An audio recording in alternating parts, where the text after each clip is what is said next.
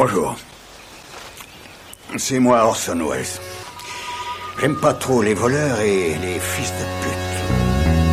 Salut Ciné, votre rendez-vous avec le cinéma version courte mais chic quand même, ça s'appelle l'Extra Ball, notre petit coup de projecteur épisodique sur une sortie ou comme ça va être le cas là tout de suite une réédition puisqu'on va parler de l'au-delà de Lucio Fulci, grand classique longtemps dénigré du cinéma d'horreur qui ressort en Blu-ray chez Artus dont on va parler avec mes camarades. Hello Jimmy Batista, salut Jimmy. Salut Thomas. Et Julien Dupuis, salut Julien. Salut Thomas. C'est Ciné Extra Ball spécial l'au-delà et c'est parti. Monde de merde. Pourquoi il a dit ça? C'est ce que je veux savoir. L'au-delà et tout vivra in terrore l'aldila en version euh, italienne Ce qui signifie- Je n'en sais absolument rien euh, parce que donc Lucio Fulci est italien évidemment. Le film date de 80. Ça veut dire quoi, Julien? Tu sais toi de ce que ça veut dire? Et tout vivra nel terrore Euh, Tu il- vivras dans la terreur. Ouais, Oui, je crois que ça. c'est ça. C'est ouais. c'est enfin, c'est une des répliques du film. Ah oui, oui, oui. Léo Jimmy Battista. Ah, ouais. Bien sûr, j'aurais dû reconnaître. je suis pas- je suis pas euh, italien, mais non, voilà, presque. on se- C'est pareil, latins, tout ça, Jimmy, connaît, tu sais, hein. c'est pareil, tout ça. Le Portugal, l'Italie, tout ça, c'est à côté. Euh, le film, lui, date donc de 1980. C'est 81, c'est un classique. Ça a pris le temps, je crois, Julien, parce que sa sortie, ça n'a pas franchement été bien accueilli. euh, Non, c'était- plutôt un échec. Non, c'est marrant parce que c'est un film qui a été produit grâce au succès euh, euh, monstrueux de L'Enfer des zombies euh, que Lucio Fulci avait réalisé avant et qui est aussi devenu un, un classique par la suite. Et, et c'est assez bizarre d'ailleurs parce que c'est une réflexion qui est un, un petit peu à, à côté en fait du film. Mais là, on parle en fait d'une édition qui est faite par Artus, qui est faite par des, des amateurs, mais Mm. je dis ça avec le au sens vraiment noble parce que c'est très pro hein, de- le- le- leur travail sur le film. hein. Mais, euh, mais du coup, tu te retrouves avec ces films-là qui ont toujours été relégués un peu au bas-fond de l'exploitation, que ce soit euh, dans, dans la sortie salle ou même bah, nous, comme on a pu les découvrir, j'imagine, des gens de notre génération, c'est-à-dire dans les vidéoclubs, pas très loin des films X, et puis avec des, des, des jaquettes un peu racoleuses, et puis une copie vidéo dégueulasse, recadrée, etc. Et, et, euh, et- et je, je, c'est très marrant parce que du coup, tu te retrouves avec tous ces films un peu euh, en fait, qui se retrouvent avec des, des traitements princiers aujourd'hui en Mm. Blu-ray, euh, grâce à tous ces éditeurs comme Ecstasy of Film, Le Chat qui fume et Artus, là en l'occurrence. Et, euh, et- je m'interroge en fait sur comment tu peux recevoir et découvrir en fait le film Oui. aujourd'hui. C'est-à-dire que je pense que le, le- l'au-delà, l'effet que produisait de l'au-delà venait aussi du fait que bah, tu découvrais ça Oui. dans, dans, dans les bas-fonds, dans un truc Mm. un peu interdit en fait de la, de la cinéphilie. Et puis tu découvrais finalement qu'à l'intérieur c'était un peu plus compliqué que ça. Mm. Quoi. Et du coup, je, je- voilà, c'est, c'est très bizarre. Surtout, Oui, ça nous était pas présenté comme un chef-d'œuvre. euh, bah non, pas du tout. c'est un pur même- film. Même, même Mais dans sa c'est un pur, forme, euh, ça reste un pur film d'exploitation. c'est aussi l'intérêt du film, c'est-à-dire que, euh, enfin, du coup, j'étais un petit peu coupé Pas dans ton tout, introduction. Je, je- je, continuais comme ça. Non, mais euh, ce ce qui est, ce qui est, moi, ce que je trouve, un des- une des choses que je trouve intéressante chez Fulci, c'est- c'est c'est les contrastes en fait dans son cinéma. C'est-à-dire que c'est à la fois quelqu'un qui euh, travaille manifestement dans le cinéma d'exploitation euh, assez craspec, euh, il, il faut le dire quand même assez racoleur euh, sur certains sur certains côtés.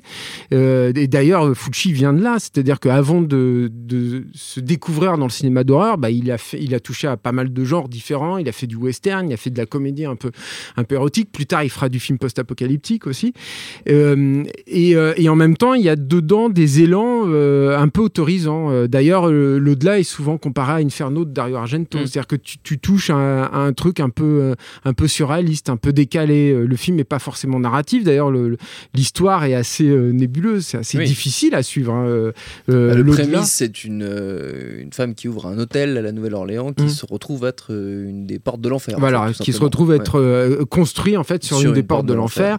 Et euh, tu as une séquence euh, pré-générique Mm. en fait qui euh, pose les, les, les- les bases en fait de cette malédiction là et qui fait appel à, un- à- à une iconographie extrêmement classique. Je crois que Fulci était amateur en fait des, des films Universal, des, films de monstres de la. Universal des années 30 et ça se sent un petit peu en fait là-dedans. Bon, un petit peu parce que tu as quand même l'imagerie de l'époque du cinéma italien avec, avec quand même quelques et puis cette photographie quand même qui est très très particulière, hein, euh, qui, est, qui peut être un petit peu rédhibitoire, je peux, Oui. je peux le comprendre hein, euh, parfois.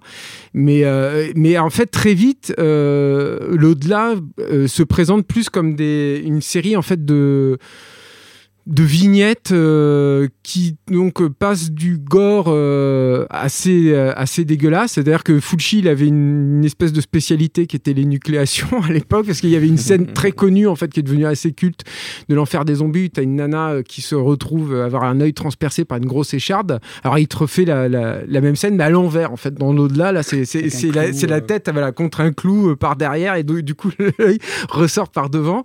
Donc, tu as, as, des choses comme ça, puis tu as des scènes totalement décalées, véritablement oniriques. tu as par exemple une rencontre entre les deux personnages euh, féminins principaux en fait du film sur un pont euh, qui semble s'étendre comme ça à l'infini avec des lignes claires euh, totales. C'est deux jours t'as pas de repère spatial et tu es déjà dans une espèce de, no man's land en fait. Tu es un peu déjà dans des limbes. Et, le film semble comme ça se dérouler sur un ce qui est, ce qui finalement le thème hein, du, film se, se, déroule dans un entre-deux. C'est-à-dire que très vite les personnages tu sais pas trop s'ils sont morts ou s'ils sont vivants. T'as ce personnage de d'aveugle en fait qui, est potentiellement un fantôme en fait qui revient visiter euh, l'héroïne et euh, lui annoncer ou lui dévoiler en fait le drame qui est en train de se jouer. Et les 20 dernières minutes du film se déroulent vraiment dans, un univers euh, annexe en fait où qui n'est peuplé qui n'a plus de vivants à part les deux personnages principaux et qui n'est peuplé que de morts et, même dans le traitement en fait de l'horreur tu Fulci joue aussi du contraste. C'est-à-dire que tu as la scène de l'inécléation dont, je parlais tout à l'heure. Tu as, une, as, un, un, monsieur aussi qui se fait manger par des tarentules aussi dans une séquence assez, assez, assez, assez, dingue parce que c'est pareil, en fait, c'est à la fois euh, euh, très audacieux, très, très dérangeant euh, et, et, en même temps un peu Z parce que tu as à la fois des vraies tarentules puis tu as des fausses tarentules en plastique qui bougent pas du tout et tu peux pas les louper, quoi, tu vois. Et les, les, fausses têtes, c'est pareil. moi, j'aime beaucoup Gianetto De Rossi. J'ai un immense respect pour ce monsieur qui, qui faisait les effets spéciaux de, de, Lucio Fucci. Mais bon, il faut quand même avouer qu'on mm. on est quand même en 1980. Enfin, je veux dire, à l'époque, ça avait vachement évolué, les effets spéciaux de maquillage. Lui, il était euh, dans quelque chose de beaucoup plus archaïque, mais qui sert aussi le film. C'est-à-dire que, par exemple, comme dans L'Enfer des zombies, T'as le visage en fait des zombies qui est fait à partir de, terre glaise et de, de latex liquide, etc. Ça, devient presque des œuvres d'art abstraites. C'est-à-dire mm. t'as pas, aucun réalisme en fait là-dedans. C'est juste des, des, espèces d'amas de chair tuméfiées. Et tu sais pas trop comment elles ont été, euh, elles ont pu la pourriture en fait des cadavres a, pu, ça, et, je trouve que dans, dans l'au-delà, il pousse le principe jusqu'à très très loin. C'est-à-dire que t'as une, as une mère qui fond et euh, qui se retrouve, euh, sa petite fille le voit sa mère en train de fondre et la mère se retrouve réduite à l'état d'une flaque euh, écarlate, un peu rosâtre en fait, même pas vraiment rouge. Et tu as cette image que je trouve très marquante avec les deux chaussures de la petite fille, les chaussures vernies comme ça, avec la flaque qui, ça, qui avance vers, vers ses chaussures. Et, tout ça est poussé au paroxysme dans, dans l'au-delà jusqu'à, alors je la dévoilerai pas, mais les, les, dernières images en fait du film qui sont euh, une représentation d'un au-delà et d'un ailleurs euh, sans, sans aucune marque, sans aucune trace. Et euh, euh, c'est, je trouve que c'est des images extrêmement marquantes. Il a réussi à atteindre quelque chose d'extrêmement iconographique. D'ailleurs, c'est inspiré euh, d'une peinture qu'on voit dans le film et de réelles peintures. J'ai oublié le nom du peintre en fait qui a inspiré Fulci en fait pour ces, pour ces, ces scènes-là. Mais il, a, il a atteint là quelque chose qu'on ne voit pas souvent en fait au cinéma, où on est forcément dans le figuratif. Définitivement, l'au-delà n'appartient pas à, cet univers-là. Ça reste un film d'exploitation quand même, il faut le dire. Hein. C'est, avec bah, même des élans d'humour très bizarres. Il y a Fulci qui joue un rôle d'un espèce de bibliothécaire syndicaliste dedans. Bon, c'est très bizarre, mais c'est aussi toute la saveur de ce cinéma-là qui n'a aucun interdit, qui mélange le profane et le sacré allègrement, etc. Jimmy. je, sais, bah, je suis assez d'accord un peu sur ce qu'a dit Julien, notamment euh, sur la fin. Moi, c'est une de mes fins préférées euh, de tous les temps. elle rachète presque tous les petits défauts qu'il y a tout le long du film, tellement elle est euh, assez hallucinante. Et surtout, elle a un côté, enfin, comme tout le film d'ailleurs, un peu onirique, poétique qui n'avait pas forcément, enfin, onirique et poétique, c'est pas forcément des mots que tu vas rattacher à Fulci euh, euh, ou même au cinéma italien d'exploitation de, cette époque-là, parce que, enfin, voilà, comme dit Julien, c'était vraiment des money makers. Hein, ils sont pas là pour. Euh, moi, je me souviens de, je sais pas, je sais pas si les bonus ont été repris dans, dans, la nouvelle édition de l'Enfer des zombies, mais dans une ancienne, il y avait ils interviewaient, enfin, l'équipe du film, notamment, enfin, chez Fop, etc.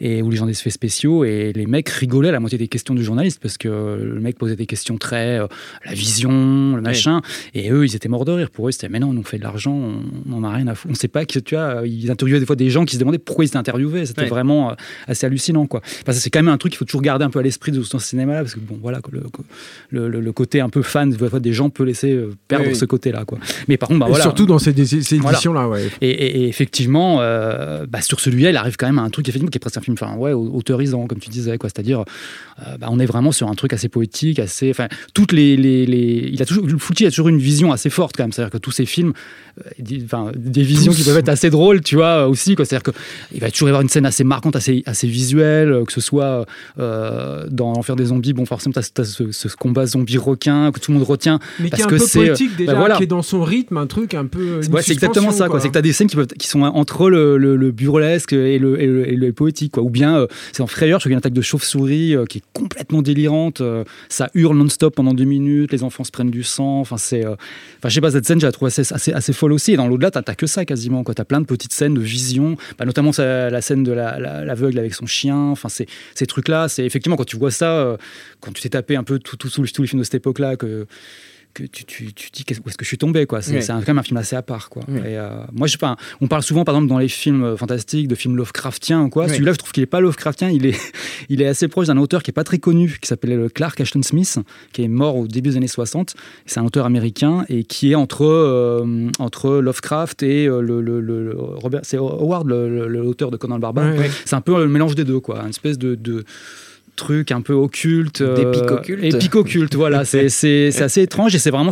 Il, il, a sorti un, recueil de nouvelles qui est assez connu qui s'appelle Zotic. Si, enfin, là, si, si, vous pouvez lire ça, c'est vraiment assez proche de ce qu'on peut. En tout cas, c'est assez proche de ce qu'on peut trouver, je pense, dans, dans, dans, le, le, tableau de l'au-delà. Euh, euh, Mais ce qui est assez marrant, c'est que euh, assez vite, Fulci s'est donné quand même des, des, des allures d'auteur. Enfin, lui, il mm. citait Artaud allègrement, etc. Alors, je crois qu'après, il a fait amende honorable vers la fin de sa vie en disant que bon, bon finalement, finalement c'était peut-être pas tout à fait ça, quoi. Mais, euh, mais, mais, je, pense quand même parce que pour rendre euh, à, César tout ça, euh, que le, le, film n'aurait pas été non plus rendu possible s'il n'y avait pas eu Inferno en fait de Dario Argento avant. Il y a, il y a, il y a un truc quand même entre les deux, les deux films, et, euh, et, et, je pense que Argento il a aussi ouvert les portes de l'esprit, quoi, si j'ose dire, en, en, en, œuvrant finalement dans quelque chose qui se retrouve un peu dans l'au-delà, c'est-à-dire que tu où le fantastique en fait déstructure l'espace et le temps, et, et, qui a un truc qui est finalement peu travaillé en fait au cinéma, je trouve.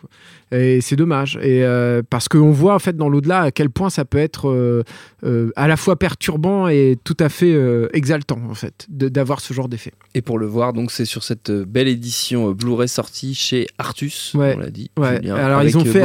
je, pense pas qu'ils aient repris d'anciens bonus. J'ai mmh. l'impression que tous les bonus qui sont là sont, sont des, des, nouveaux, des nouveaux bonus. Mmh. Il y a que les comédiens là pour le coup qui sont interviewés. ce sont des interviews qui ont l'air très récentes. Donc là, il y a beaucoup plus de déférence envers Fulci, même si tous y rappellent que c'était par exemple quelqu'un qui était très très colérique sur ses tournages et pas forcément évident. Et que le, les conditions de prise de vue étaient parfois un, petit peu euh, comment dire, précaire, hein, voilà, euh, notamment sur la, scène de fin, quoi, qui, qui a d'ailleurs suscité beaucoup de légendes en fait sur sa, sur la, sur sa confection. Euh, C'est-à-dire des légendes, je les connais pas moi les légendes. Bah, je peux pas trop dire parce que j'ai pas ah spoiler, quoi, mais, voilà, on en parlera une autre fois, dans une prochaine émission. Et, et, le, et Artus, en fait, comme ce qu'ils avaient fait pour leur édition de l'enfer des zombies, et ce qu'ils feront aussi parce qu'ils vont en sortir d'autres, des, mm. des Fuji, ils, ils, ils, ont mis le disque dans un super beau DJ book avec, avec plein de photos, etc c'est du très beau travail, quoi. Voilà. Une belle idée de cadeau pour Noël dès le mois de septembre. Et très étonnant, encore une fois, pour un film comme ça, tu vois. C'est ce qui est fou aujourd'hui, c'est que tu as des, des, films de répertoire, des grands classiques euh, qui sont bazardés parce que les studios en ont plus rien à foutre de mm. la, du physique en fait. Mm. Et tu te retrouves avec, des, avec ces films-là qui euh, proportionnellement se retrouvent avec des traitements totalement euh, royaux et princiers. Moi je suis très heureux bah évidemment, mais je m'interroge sur la mutation en fait de la cinéphilie qui va être induite par ça parce que forcément le support sur lequel tu découvres le film joue, joue énormément dans ta perception de ce film. Quoi. On en reparlera peut-être dans une prochaine émission, dans un Ciné Club. C'est un ah beau bah sujet que tu nous lances là, Julien. Notre temps est écoulé. Merci à tous les deux. Merci à Quentin La Technique, à l'antenne Paris pour l'accueil. Binge.audio pour toutes les infos utiles. On vous dit à très vite. Binge.